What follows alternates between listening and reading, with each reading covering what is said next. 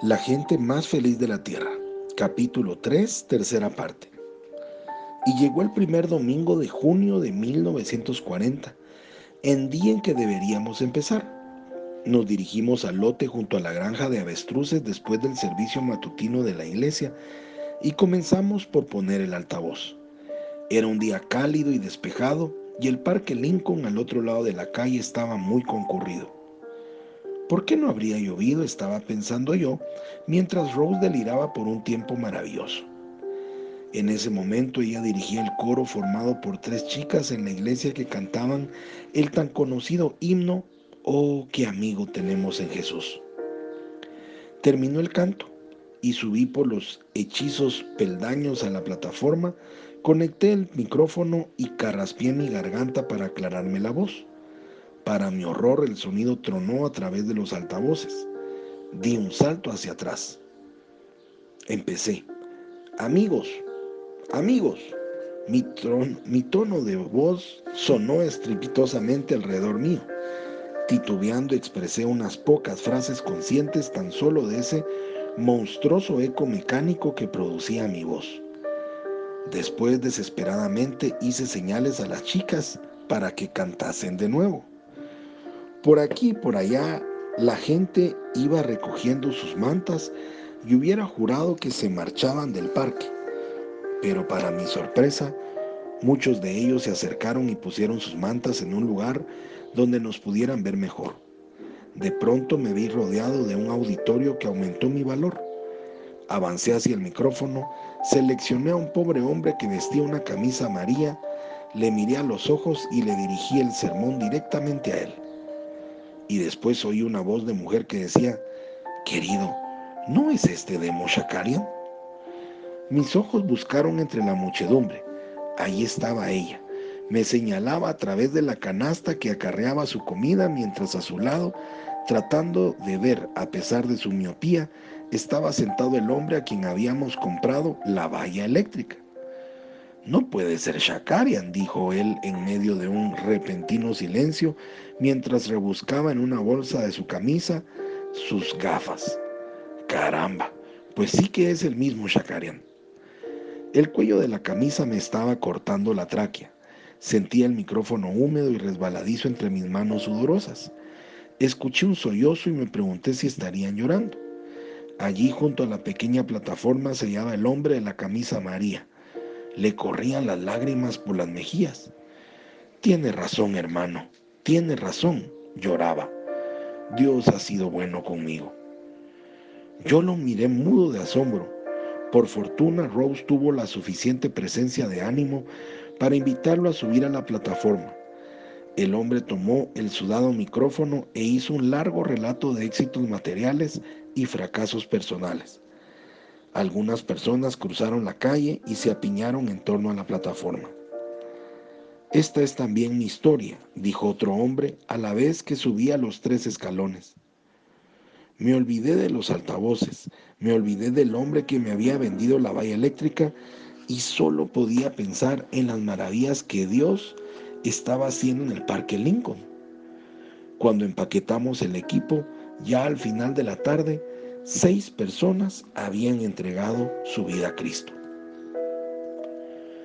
Durante tres meses, a través de todo junio, julio y agosto de 1940, seguimos con la misma rutina cada domingo. Llegábamos frente al parque alrededor de las dos de la tarde y ahí permanecíamos hasta las cinco o seis. Bien pronto se desarrolló un patrón. Unos cuantos hacían preguntas necias y otros que nos apoyaban callaban a los preguntones impertinentes y regularmente había algún viejo que dejaba su afición a la bebida. El número de personas que subía a la plataforma no fue nunca demasiado grande, cuatro, diez, una docena, y cuando ocasionalmente podíamos mantenernos en contacto con alguno de ellos, no podíamos constatar si realmente se había producido un cambio en sus vidas o no. Pero si los resultados evidentes de estas concentraciones resultaban difíciles de medir, el cambio que se obraba en mí era bien claro, porque yo había empezado las reuniones muy preocupado por mi dignidad y ahora regresaba a casa convencido de que carecía de ella. La respuesta de Dios a mis temores de que algún conocido me viese había servido para atraer al parque uno por uno, domingo tras domingo, a cada uno de los hombres con los que había tenido algún negocio. Míralo, parecía decir el Señor, has estado juzgando el papel de tonto frente a Él. Ahora hay una persona menos por la que tienes que preocuparte por impresionar. Después cuando me encontraba con alguno de ellos en una reunión del Club de Leones o del Club Kiwanis, había por lo general un embarazoso silencio, ocasionalmente alguna carcajada, pero no más. Ninguno de los desastres financieros que había temido se materializaron. A finales del verano había aprendido una lección que nunca olvidaré. Ese temor al que dirán es solamente el reflejo de nuestro propio egocentrismo. Pero hubo otra clase de resistencia en aquel verano y provino de donde Rose y yo menos esperábamos, la iglesia de la calle Glés. Al principio parecía que los ancianos miraban estas salidas del domingo por la tarde como una especie de locura juvenil, pero como las reuniones continuaban semana tras semana, los ancianos comenzaron a protestar. Uno de los responsables de la iglesia habló en nombre de los ancianos un domingo de agosto por la mañana. Se levantó desde la primera banca y nos previno de que no continuáramos en el Parque Lincoln. No está bien, proclamaba con su barba gris, temblando emotivamente. Esto no es armenio. Y de pronto comprendí que tenía razón. Yo tenía la imagen de Armenia a través de los siglos, pequeño país, en pie de batalla que se aferraban a su única verdad a través de las conquistas y de las masacres sufridas, rodeado siempre por naciones infieles, más grandes y más fuertes, y que hallaba su fuerza en su propia fortaleza interior. Si se nos decía a Rose y a mí que no saliéramos a predicar, tendríamos que hacerlo por nuestra propia decisión. Por primera vez en nuestras vidas entrábamos en conflicto con la generación de nuestros padres. El mundo como lo veíamos por medio de las mantas que se extendían sobre el Parque Lincoln aquel verano era un mundo mucho más grande del que hubiéramos esperado. También un mundo infinitamente más solitario. En septiembre comenzó a refrescar y las multitudes del Parque Lincoln comenzaron a desaparecer. Dejamos de tener las reuniones. La granja, por otra parte, me iba ocupando más y más tiempo ya que estaba preparando un nuevo tipo de mercadeo. Me pregunté a mí mismo, ¿por qué no hago o establezco una venta de leche de autoservicio en la carretera en donde hoy se encuentra la lechería Reliance Number Free? Les costaría unos centavos menos que si se la llevásemos de casa en casa o si la compraran en una tienda. Para que la gente conociera nuestro propósito, celebramos una inauguración a lo grande con acompañamiento de música y anuncios en los periódicos a través de todo California. Esto nos haría ricos. Pero la perspectiva principal respecto a la fortuna de los Shakarian se produjo con el nuevo negocio de los molinos. No me había dado cuenta de que este negocio también representaba una bomba de tiempo. Dedicarme a los molinos me parecía una consecuencia natural del negocio de la lechería. Una vaca lechera consume 10 kilos de grano al día más 15 kilos de heno. Multiplicada esta cantidad por 3.000 vacas que esperábamos tener algún día, resultaba con la increíble cantidad de 75.000 kilos diarios de heno y raciones de grano. Durante años habíamos comprado el forraje de los molinos locales y después mezclábamos el grano de acuerdo con la fórmula que habíamos encontrado que producía una leche de excelente calidad. Los resultados fueron tan buenos que los granjeros vecinos comenzaron a decirle a papá, Isaac, ¿nos podrías vender un poco de esa mezcla especial que preparas? ¿Por qué no? respondió papá.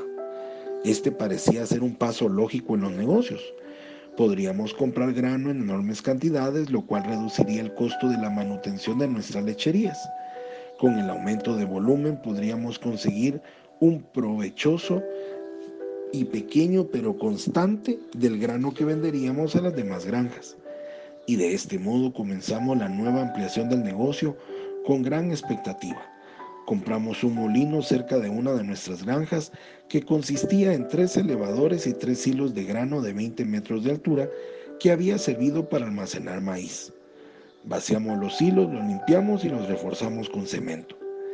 Predije un hermoso futuro para esta nueva aventura.